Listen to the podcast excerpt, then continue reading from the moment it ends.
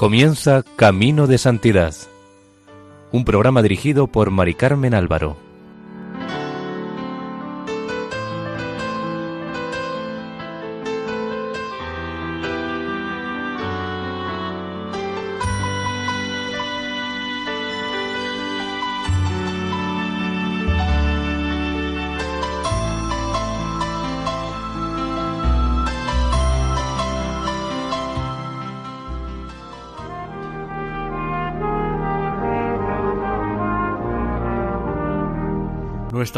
Bienvenida al programa Camino de Santidad, realizado por el equipo de Radio María en Castellón, Nuestra Señora del Lledó. Les invitamos a escuchar el tercer capítulo dedicado a la vida del venerable padre jesuita Francisco Tarín Arnau.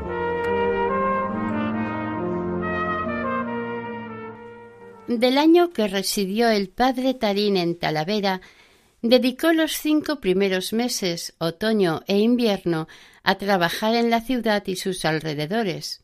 Los otros siete, de marzo a septiembre, hizo como una especie de ensayo general como misionero itinerante, con un ritmo de viajes que da vértigo. En la residencia tenía el cargo de ministro y administrador de la casa, por lo que le correspondía procurar el dinero para sostener a los habitantes de la residencia y dar de comer a los alumnos de la escuela. Aquello le permitió no sólo mantener a los jesuitas, sino a cuantos necesitados se le presentaban, siempre con el permiso del superior padre Curiel, que estaba de acuerdo con él. Los pobres acudían, sin que nadie los llamara, porque sabían que luego de comer los chicos de la escuela, el padre Francisco los sentaba a ellos y les repartía todo lo que quedaba. Además, el superior le encargó la dirección de las conferencias de San Vicente de Paul, lo cual le permitió conocer los casos apurados de la ciudad. Cuando conocía algún caso, allí acudía el padre Tarín, escondiendo en el manteo alimentos, ropas y medicinas. Esta noticia se extendió por Talavera y al padre le empezaron a llover los donativos de la gente pudiente. Allí se conocían todos y alguien dijo, por ejemplo, que al llegar al Tugurio donde vivía un muchacho de diecisiete años, encamado con un tumor ulceroso supurante en una pierna, el padre Francisco sintió repugnancia y para dominar sus náuseas hizo como San Francisco, besó la herida. Se supo la noticia por Talavera y llovieron las invitaciones para que el padre visitara enfermos graves y leves. Muchas veces el padre Tarín no llegaba ahora para comer con la comunidad y le encargó al hermano cocinero que cuando eso sucediera le tuviera preparada solamente una ensalada. Este, el primer día que eso pasó, le apartó además de la ensalada un plato de garbanzos y carne. Pensó que con todo lo que se movía el padre era imposible que pudiera sobrevivir solo con un plato de lechuga. Cuando el padre Tarín vio aquello, lo llamó y le reprendió severamente. Alegó que aquella comida estaba destinada a los pobres. Dijo después el cocinero Tan claro me lo dijo y tan de veras que nunca en adelante le preparé más comida que el plato de ensalada, con lo cual él quedaba muy contento y me lo agradecía. También en Talavera empezó una escuela nocturna. Le dijeron que no iría nadie, pero en el local que de día había una escuela gratuita para niños empezó la nocturna, y el éxito de ésta fue grande. Después, de acuerdo con los sacerdotes de Talavera, organizó conferencias religiosas en la iglesia arciprestal hasta que en la quinta conferencia habló contra el espiritismo, el cual practicaba la hija del alcalde, y anunció al finalizar que al día siguiente hablaría sobre la masonería. Como el alcalde era masón, al día siguiente, antes de empezar la conferencia, se encontraron un oficio dirigido al arcipreste en el que quedaba suspendido el sermón de aquella noche por orden de la autoridad competente. El padre Tarín quiso darla, aunque luego fuera a la cárcel, pero el arcipreste le pidió que no lo hiciera. El padre Tarín obedeció. La gente que llenaba el templo se sintió molesta con la orden del alcalde y el padre tuvo que salir al pie del altar a pedir que se fueran pacíficamente y les prometió dar la conferencia en pocos días en otra parroquia. A la semana del incidente municipal, en plena cuaresma, inició el padre Tarín un programa de predicaciones que lo llevó de oeste a este por ciudades importantes de la península, incluida su amada Valencia. Las largas jornadas de tren le servían de reposo, la soledad le descansaba, meditaba, rezaba. Hacía catorce años que había salido de Valencia. Los jesuitas le esperaban en la estación y habían acordado con la familia Tarín que pasarían a saludarlos, que estuvieran en la puerta. Al profesar en la compañía había pasado de su familia carnal a una nueva familia espiritual.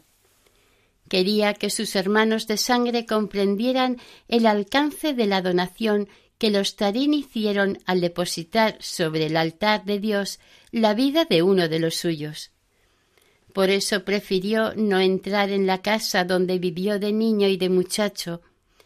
En la puerta de la casa Francisco tomó la mano de su padre y la besó.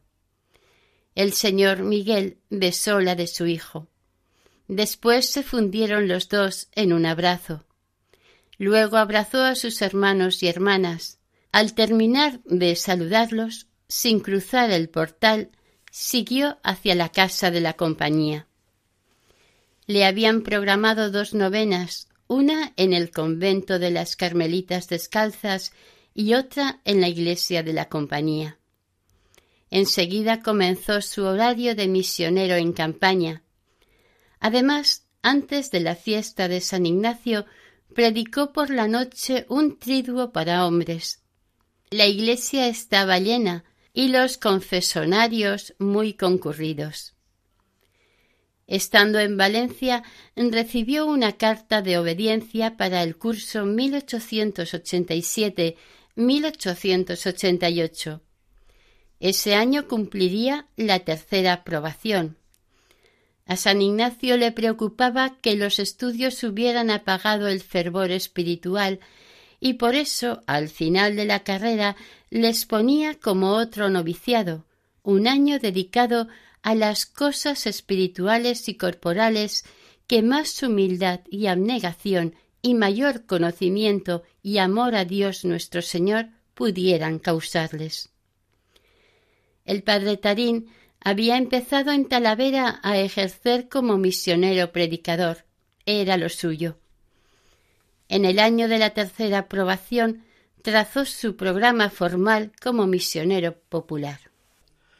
Su provincial decidió enviarlo al noviciado de Murcia, a las órdenes y como ayudante del padre maestro de novicios. Allí tendría que vivir con los novicios y ser capaz y un espejo donde los novicios vieran la estampa ideal del jesuita. De acuerdo con su nuevo superior, el padre Francisco, pasó el verano atendiendo los compromisos que tenía, que no eran pocos, entre ellos predicar en Cáceres donde se ganó una amistad para toda la vida. Le presentaron un maestro de primera enseñanza con mucho prestigio en la ciudad, rabiosamente anticlerical. Se llamaba Eduardo Sánchez Garrido. De pequeño había sido seminarista y salió rebotado. Inteligente y buen escritor, se pasó años atacando a la Iglesia católica. Sus amigotes de Cáceres se lo pasaban en grande oyéndole leer páginas de un libro que tenía redactado y quería publicar con el título de Los demonios del Vaticano. A pequeñas dosis, Garrido iba alimentando el rencor de docenas de cacereños distinguidos contra curas y monjas. El padre Tarín se conquistó a Garrido. Lo confesó, le reconcilió con la Iglesia y el libro acabó en el fuego. Don Eduardo pasó a formar parte de los escritores católicos que alimentaban la lectura popular y defendían a la Iglesia. Tarín había cumplido ya los cuarenta años.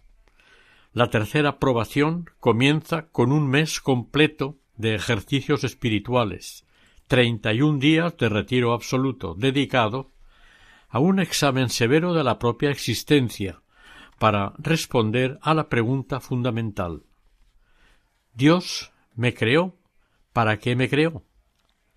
Nuestro venerable tenía las ideas claras y se respondió para que le dé gloria trabajando en la salvación de los hombres. Por tanto, debía esforzarse mucho y rápidamente, ya que pronto se haría viejo. Entonces, los cuarenta años eran el umbral de la vejez. En consecuencia, se trazó como norma de vida trabajar apretadamente durante diez años para llevar a cabo todas las actividades que debería hacer en veinte. Le pidió a Dios que, si era su voluntad, le diera fuerzas durante diez años. Jamás sospechó que esos diez años se prolongarían con doce más. Tarín terminó el mes de ejercicios presentando al padre maestro un plan de acción misionera popular en la huerta de Murcia. Esto le serviría a él de experiencia para sus futuras correrías y a los novicios como ocasión de ejercitar su fervor y también para aprender. Las condiciones sociales de los labriegos murcianos eran deplorables, y el padre Tarín no podía ni repartir la tierra, ni rebajar la renta, ni mejorar las condiciones, pero sí que podía hacer a los labriegos hombres mejores y mejores cristianos. Muchos ganarán con que alguien les quiera y les levante el ánimo. El padre quiso crear un clima de simpatía entre los curas del monasterio y los huertanos. Hizo que parejas y grupos de residentes del convento, jóvenes y mayores, novicios, sacerdotes, legos, se repartieran por la huerta visitando pueblos, entrando en las barracas y en los caseríos para saludar a los huertanos, charlar con ellos, interesarse por sus cosas, invitarles a visitar el convento, avisarles qué horas había de doctrina los domingos, los huertanos no salían de su asombro, encantados con la amistad que los curas del convento les brindaba. La fiesta de la Inmaculada y los días de Navidad fueron aprovechados para reunir y agasajar a los nuevos amigos en el monasterio. Hubo misas solemnes, cánticos a la Virgen, panderetas y villancicos. Cuando llegó la cuaresma del padre Tarín, empezó pueblo a pueblo los trabajos misioneros. El hielo estaba roto. Los pueblos se alegraban cuando recibían la noticia de que durante una semana tendrían dos misioneros predicando y confesando. Los templos parroquiales se llenaban de gente. Los pequeños aprendían cantos, con los jóvenes se formaban asociaciones piadosas. Cada misión se terminaba con una romería al monasterio de San Jerónimo con los estandartes al frente. Tarín empezó por el pueblo que más influencia tenía en la comarca, Molina de Segura. La misión fue un éxito. A partir de esta, cuando el padre Francisco aparecía por Molina, repicaban las campanas, los chavales salían a bandadas a esperarle, el párroco lo recibía a las puertas de la iglesia y se arrodillaba para besarle la mano. El lugar duro de pelar fue la Raya, pedanía de Murcia, lleno de personas enemistadas entre sí a muerte. Tarín se lo reservó para él, y el quince de febrero estaba allí. El cura y el maestro se odiaban, los ricos también entre sí, los chicos se apedreaban continuamente. Por la huerta corría el dicho en la raya el que no muerde rabia. Los cabecillas de los bandos principales eran dos hermanos, contrarios en política y dueño cada uno de una tasca. Tarín protestó, exhortó desde el púlpito durante siete días y una crónica local contó lo que sucedió el último. Dijo el padre Yo he venido aquí a salvar almas, y para ello es precisa la reconciliación del pueblo. Dio ejemplo el párroco, que salió de casa con varios hombres y fue a la escuela, se arrodilló ante el maestro pidiéndole perdón. Este lo abrazó exclamando ¿Cómo un ministro de Cristo arrodillado ante mí? Los dos formaron una comitiva con los niños y cantando el Ave María llegaron a casa de uno de los dos hermanos cabecillas. Cuando se disponen a ir en busca del otro hermano para reconciliarse, dan la noticia de que éste, con su comitiva, sale de su casa enarbolando un estandarte, cantando también el Ave María. Ambas comitivas se encuentran en medio de la calle, se abrazan y todos quedan reconciliados. En la ñora puso paz. Antes de dar la misión, el padre había fundado un círculo católico para contrarrestar la propaganda que hacían desde el círculo llamado el liberal, donde organizaban conferencias, coloquios y repartían material republicano. La misión apaciguó los ánimos y los dos círculos terminaron uniéndose y dejando de hacer propaganda anticatólica y republicana. Reforzando las misiones el padre Tarín incluía un plan de formación religiosa que se mostró simpático y atractivo. Parece ser que no fue el inventor del método, pero supo aprovecharlo. Lo titularon Catecismos de Cuaresma para personas mayores. Se celebraban una vez a la semana los viernes a las dos de la tarde. Se dividía en tres partes diálogo doctrinal, sermón y vía crucis. La gracia de todo aquello estaba en la primera parte, en el diálogo doctrinal. Se colocaban dos púlpitos delante del público y subía un cura a cada púlpito. Comenzaban una conversación sobre un punto, arrancando de historietas locales. Uno de los dos hacía las preguntas, ponía dificultades no entendía y pedía aclaraciones. El otro explicaba, razonaba, respondía. Al primero los huertanos le pusieron de mote el padre tonto y al segundo el padre listo. El listo empezaba exponiendo brevemente la materia del día, por ejemplo, la confesión. Le interrumpía el tonto desde su púlpito con sus dudas el diálogo iba subiendo de tono. Las preguntas del tonto a veces eran atinadas, a veces tontas, de acuerdo con las frases que circulaban por el pueblo. Que si Dios mandó confesarse, que si los curas son hombres como los demás, que si cuentan o no lo que oyen en confesión. El tonto y el listo mezclaban historietas y algún que otro chascarrillo. Finalmente, el tonto, después de insistir machaconamente, acababa enterándose y se daba por satisfecho. Los huertanos lo pasaban en grande y el catecismo de los viernes se convirtió en su gran diversión. Las crónicas del monasterio cuentan que dos o tres horas antes de empezar el ejercicio ya empezaban a acudir los huertanos. El diálogo nunca bajaba de una hora. Los comentarios que hacía la gente sobre el diálogo duraban toda la semana. El padre Tarín hacía de tonto, echándole ingenio y simpatía al diálogo. El papel de listo lo desempeñó el padre Alonso, reconocido en la provincia como teólogo valioso. Todo terminó con una romería programada para el lunes de Pentecostés 21 de mayo, que reunió a los pies de la Fuensanta patrona de la huerta a los huertanos de treinta pueblos. Los resultados de esta formación religiosa en la huerta de Murcia fueron duraderos. Varias promociones de novicios comprobaron que la religiosidad de los huertanos había echado raíces hondas y daba frutos. Comenzaron a guardar fiesta los domingos y cumplían con el precepto.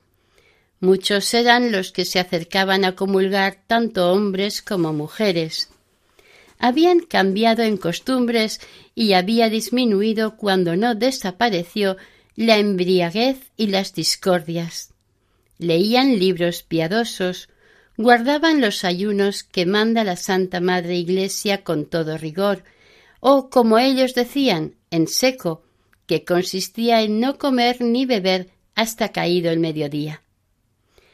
Una viejecita le consultó al maestro de novicios sobre el ayuno que ella cumplía en seco. El jesuita le preguntó si no sabía que por la edad no tenía obligación de ayunar, a lo que la mujer le respondió Sí, padre, lo sé que no tengo obligación de ayunar, pero tampoco tengo obligación de ofender al Señor, y le ofendo.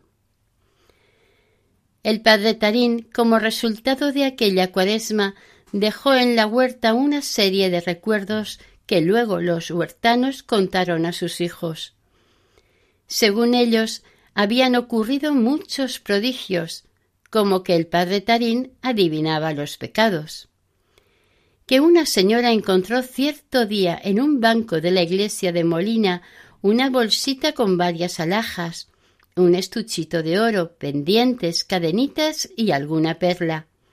Fue al confesionario al padre y, arrodillada ante la rejilla, le dijo lo que había encontrado. El padre le respondió No se preocupe, señora, que las alhajas las tiene ya su dueña. La señora, arrodillada aún, metió la mano en su bolso y comprobó que la bolsita de alhajas había volado. Que un vecino de la ñora salió escopeta en mano a matar a su enemigo, pero la mujer consiguió llevarlo al padre. Contaban muchas cosas y una viejecita remataba si el padre Tarín hubiera estado más tiempo en la huerta, nos vuelve a todos locos. El padre Francisco Tarín llegó a Madrid el 9 de septiembre de 1888. Estuvo destinado en la residencia jesuítica de la calle Isabel la Católica, donde figuró adscrito durante seis años. Aquella casa fue su base de operaciones, pero apenas permanecía en ella unos días de vez en cuando, ya que había sido destinado como missionarius discurrens, es decir, misionero errante. Tenía toda España para predicar. En tiempos del padre Tarín, Chamberí era aún un pequeño pueblo formado por casitas de labriegos con algunos bares y ventorros. Allí Tirando hacia Santa Engracia había unos terrenos baldíos donde el ayuntamiento depositaba las basuras de la ciudad.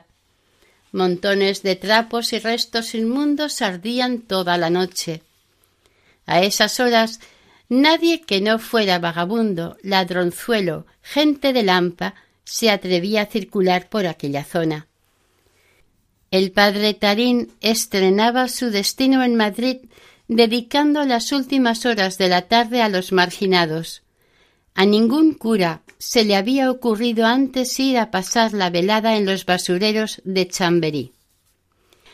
El portero y recadero del convento de las esclavas cercano a esta zona contó nervioso que todos los presentes habían visto que al padre Tarín le salían llamas de la boca. Contó para asombro de las monjas. He visto desde lejos su nombre subido a uno de los montones de estiércol y a su alrededor mucha gente de aquella, traperos y todos ellos. Les echaba un discurso. Me ha picado la curiosidad, creí que sería un político. He ido y al acercarme lo he reconocido enseguida. El padre Tarín. Me he quedado tieso.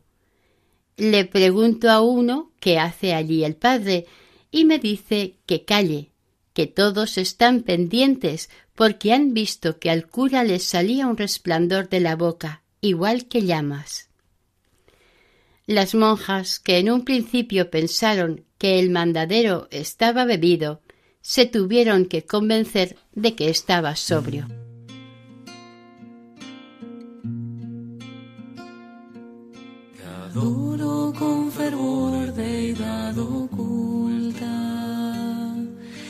Estás bajo estas formas escondidas. A ti mi corazón se rinde entero y desfallece todo si me miras. Se engaña en ti la vista, el tacto, el gusto mas tu palabra engendra fe rendida. Cuando el Hijo de Dios ha dicho creo, pues no hay verdad cual verdad divina. Oh memorial de la pasión de Cristo, oh pan santo que al hombre das la vida concede que de ti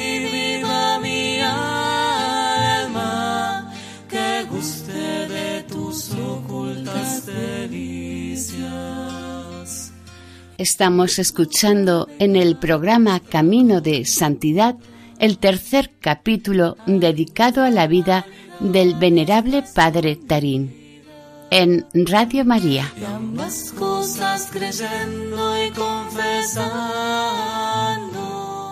pido yo cuanto el buen ladrón pedí. A mediados de septiembre tenía que salir de Madrid en misión, pero antes convenció a sus marginados de Chamberí para que fueran a oír una misa en la iglesia cercana programó la función y decidió acudir antes del alba, para que le diera tiempo a confesar alguno si iban a buscarle. A las cuatro de la madrugada se preparó para salir, y la puerta de la casa estaba cerrada. Como no era caso de despertar al portero, se descolgó por un balcón y saltó a la calle. Aprovechaba sus cortas estancias en Madrid para visitar media docena de conventos de monjas, que le recibían con gusto y le ayudaban.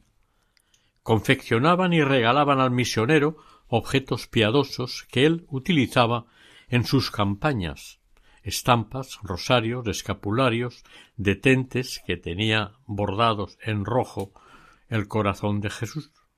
Por aquel tiempo conoció a un grupo de jóvenes distinguidas lideradas por Dolores Sopeña, que trabajaban por ganarse la confianza de los obreros alejados de la vida religiosa, además de llevar algún remedio a sus necesidades familiares y de buscar mejoras en la profesión. Querían crear un acercamiento entre las dos esferas sociales de ricos y pobres, que estaban tan distanciadas. Pero los católicos de buena posición no lo entendieron o no lo quisieron entender y decían que eran simplemente unas mujeres piadosas que repartían limosnas. Dolores Sopeña, contra viento y marea, fundará, a no tardar, un instituto religioso. Desde mitad de septiembre hasta Navidad, el padre estuvo sin parar dando ejercicios espirituales, predicando novenas, dando conferencias y misiones populares por pueblos, y ciudades, incluido el invento del tonto y el listo, con el padre Alonso, que también estaba en Madrid. Esto provocó interés y admiración, e incluso la prensa se interesó por este método de formación religiosa. Cuando volvió a Madrid, llegó bastante cansado de esta primera paliza misional y de tanto traqueteo de tren. Esto fue sólo el comienzo. Al parecer, en el transcurso de su vida misionera, se calcula que el padre Tarín hizo unos ciento ochenta y nueve mil kilómetros a base de trenes que no eran precisamente como los de ahora, y carricoches, diligencias y algún borrico. Las navidades de 1888 las pasó en el monasterio murciano de San Jerónimo. Les dio un gran regalo. Había pensado realizar para el domingo de Pentecostés 10 de junio de 1889 una concentración gigante de toda la huerta de Murcia en el santuario de Nuestra Señora de la Luz. Esta iniciativa del padre Tarín estaba pensada, junto con otras actividades, para contrarrestar la propaganda atea y antirreligiosa. Los anticlericales habían programado celebraciones que llamaban académicas, en honor de Voltaire, Lutero, Pombal y Giordano Bruno, con la intención de molestar a la Iglesia católica con un puñado de herejías.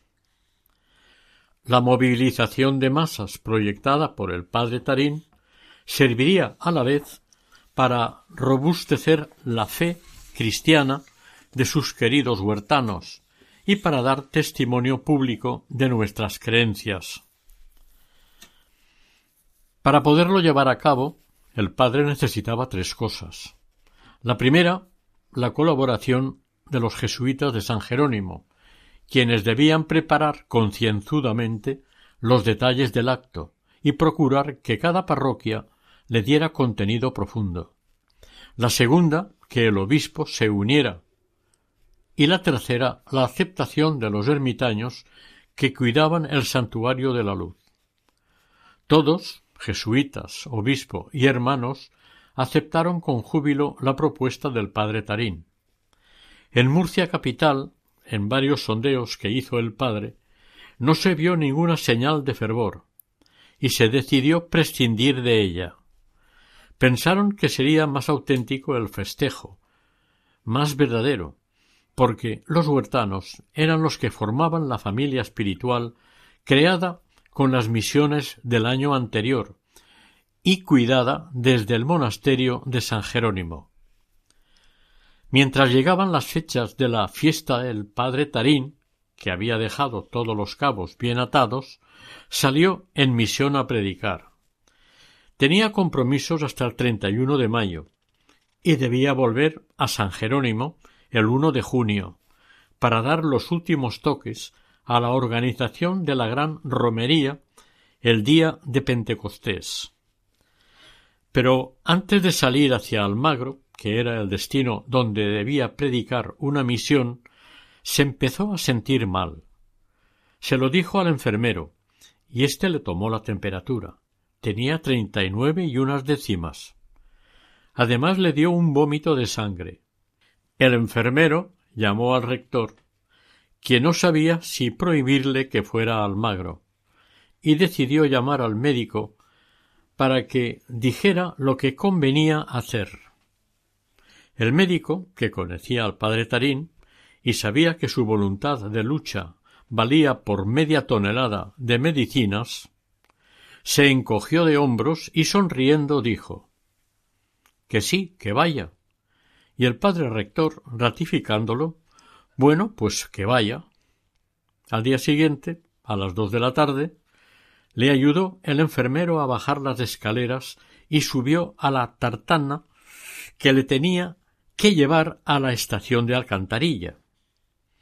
El padre Tarín contó después que en el viaje hasta Alcázar de San Juan lo pasó muy mal, acurrucado en un asiento. En la estación de Alcázar esperó hasta las doce de la noche al padre Cadenas. A media mañana estaban en Almagro.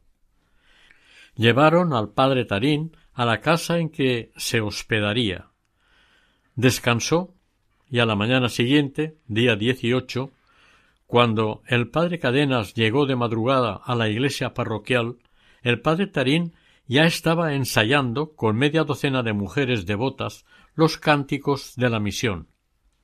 La fiebre había desaparecido.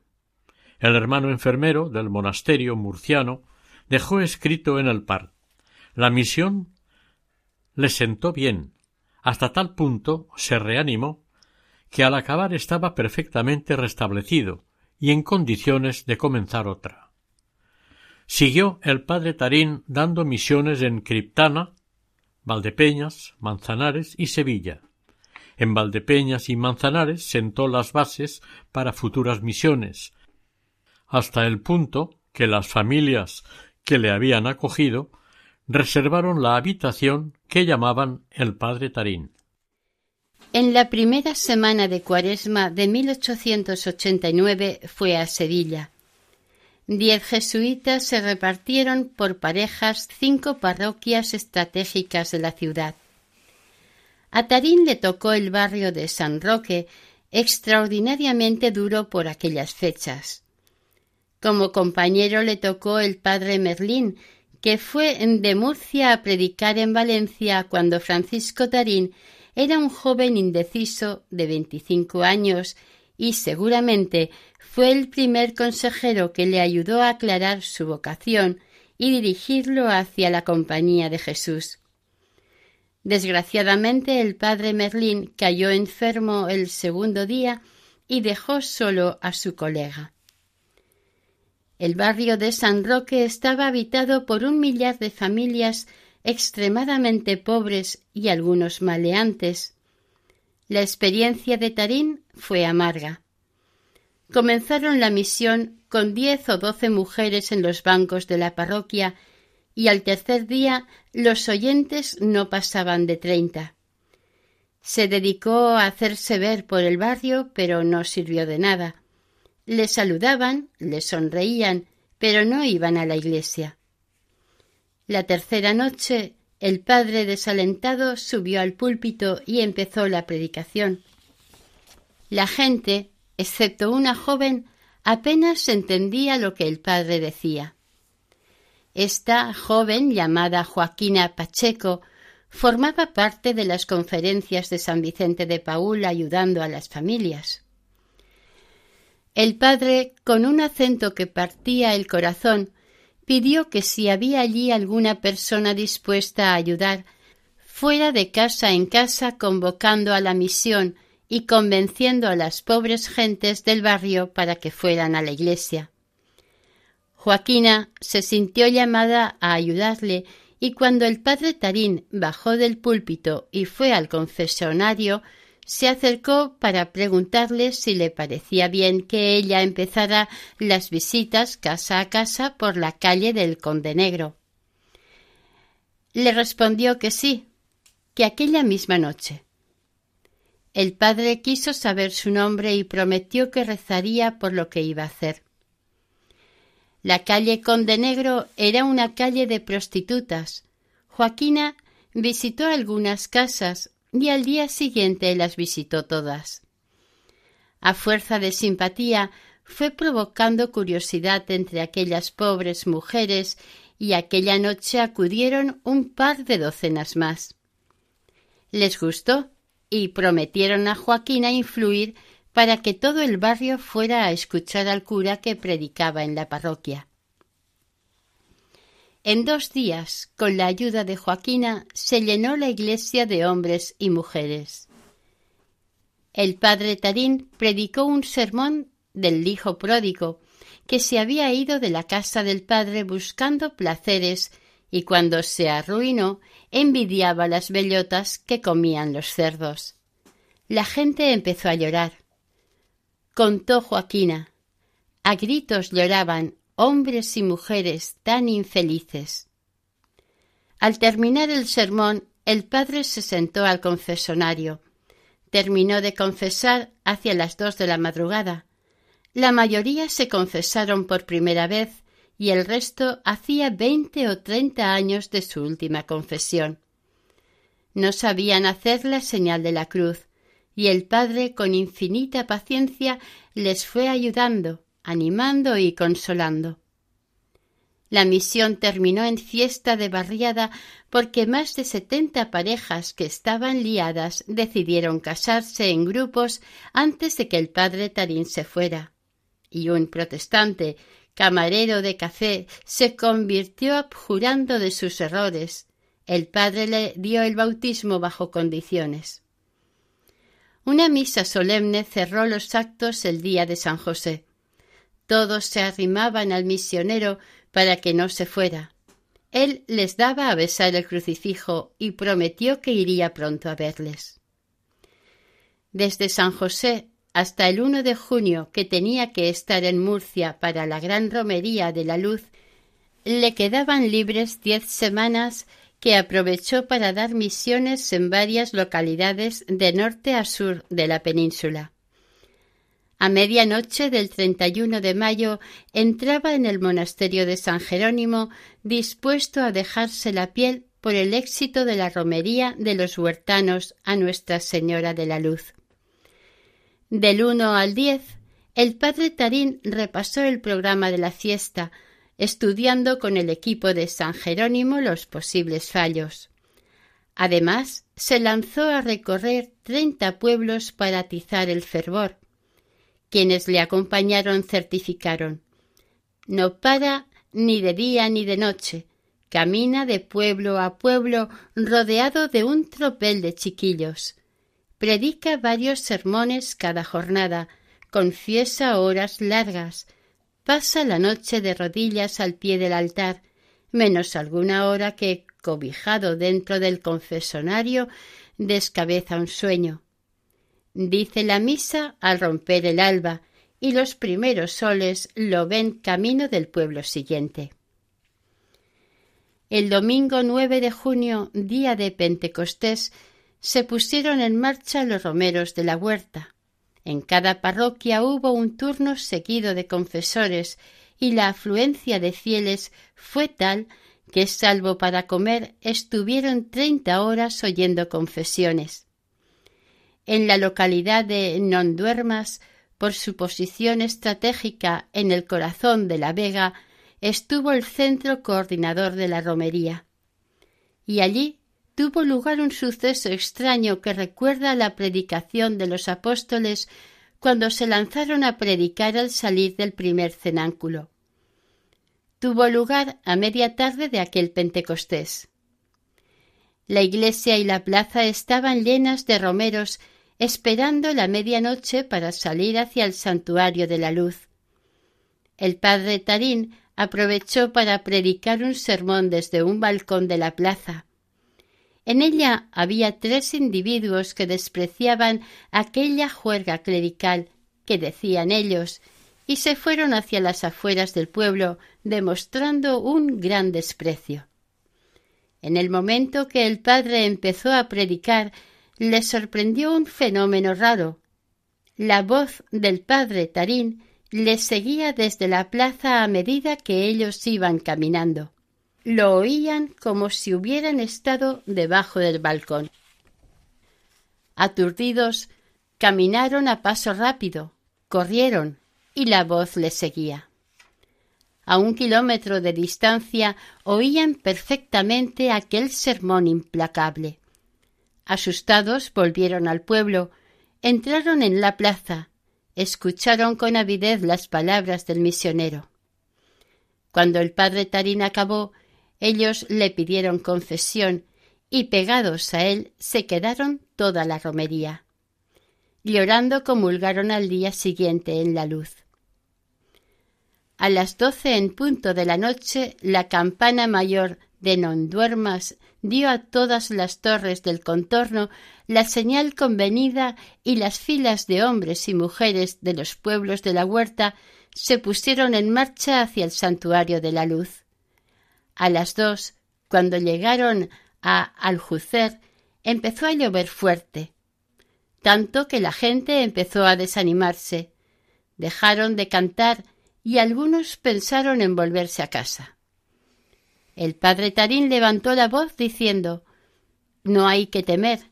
Esta lluvia no es para deshacer la romería, cae para probar nuestra fe. Efectivamente, la lluvia cesó. Despejó el cielo, y cuando llegaron al santuario el sol brillaba radiante. Los pueblos acudieron con sus bandas de música, sus párrocos, fieles fervorosos tocando instrumentos y cantando alabanzas a la Virgen. A cada pueblo le habían señalado hora de llegada y uno de los tres puntos para oír la misa. Unos en la luz, otros en la Fuensanta y otros en Santa Catalina, aprovechando la ventaja de que los tres templos estaban cerca. Un jesuita de San Jerónimo escribió Conforme iban llegando, oían misa, comulgaban, rezaban y se esparcían por el contorno a desayunar. Todo resultó edificante, pintoresco y alegre. El número de peregrinos alcanzó los treinta y cinco mil. Faltaron formas para la comunión. A las diez de la mañana, la romería, en pleno, se concentró alrededor del santuario de la luz. Hubo misa de campaña, que celebró el obispo, y sermón del padre Tarín. Al padre le colocaron un púlpito provisional que dominaba la cañada. A las once el sol picaba fuerte, y los romeros no tenían dónde resguardarse, teniendo que soportar un calor agobiante. El padre comenzó su sermón diciendo No tengáis pena, nuestro Dios bueno y poderoso hará que se levante un nublo para que, interpuesto entre vosotros y el sol, no sintáis molestia.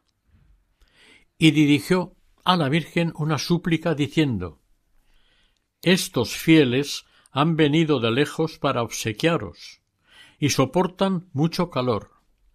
Haced, señora, que se corran un poco las cortinas.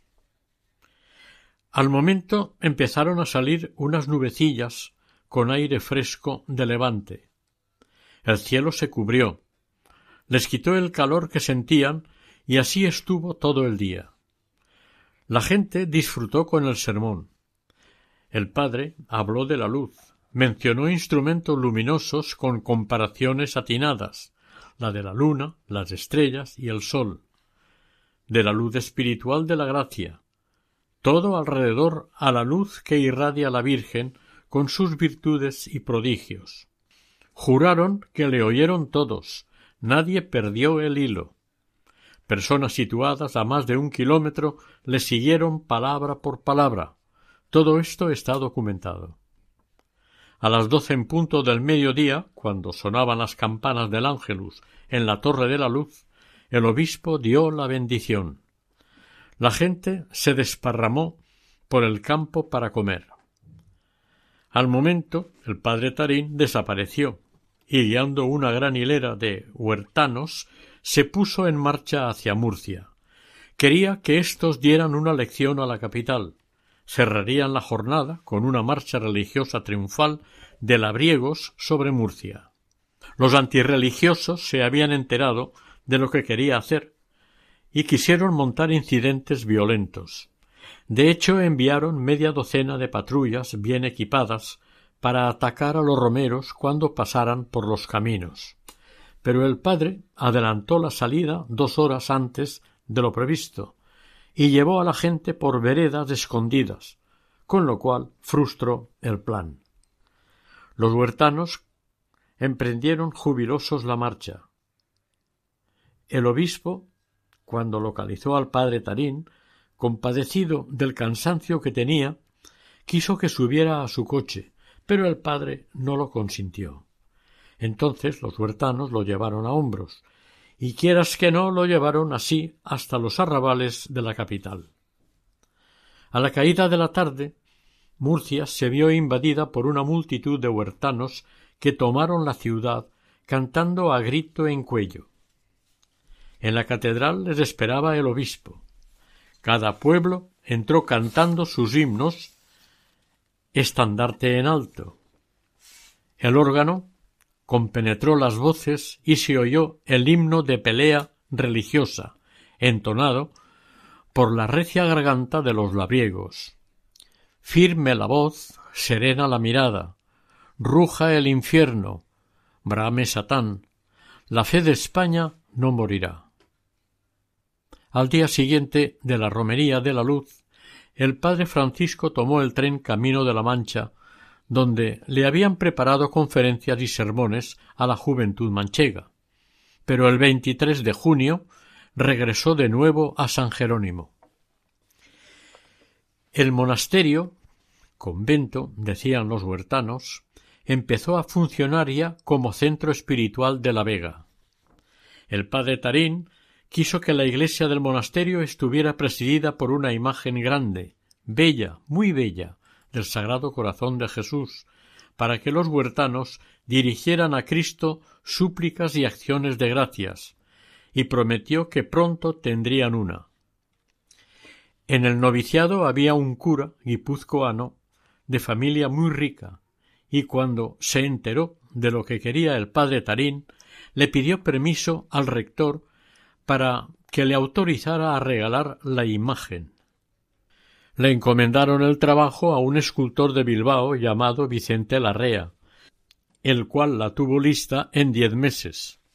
La imagen, al parecer, era como el padre quería, grande y muy bella, pero en la actualidad no existe, porque en la persecución religiosa de 1936 la quemaron.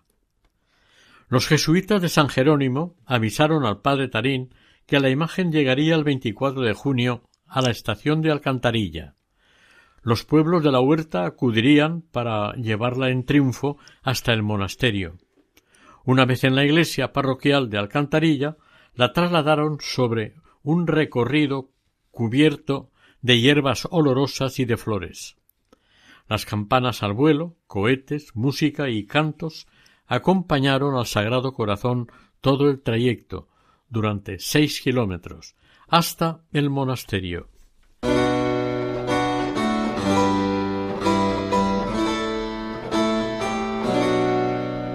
Oración Señor y Dios nuestro, te damos gracias por el Padre Tarín, que tanta gloria te dio en esta tierra, que tantas almas acercó a ti, y tanto bien hizo a su prójimo.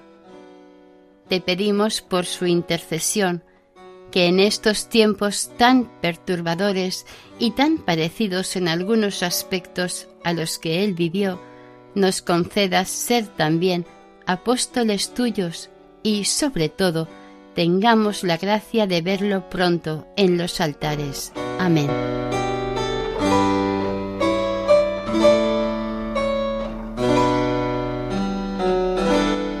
Finalizamos aquí el tercer capítulo dedicado a la vida del venerable padre jesuita Francisco Tarín Arnau, dentro del programa Caminos de Santidad, elaborado por el equipo de Radio María Nuestra Señora del Lledo de Castellón. Han participado en este programa Maite Bernat en el micrófono y sonido y Eustaquio Masip en el micrófono. Para contactar con este programa pueden hacerlo a través del correo electrónico camino de santidad Pueden volver a escucharlo e incluso descargarlo en la página web de Radio María en su sección podcast o pedirlo en el teléfono 91 8 22 80 10. Que el Señor y la Virgen les bendigan.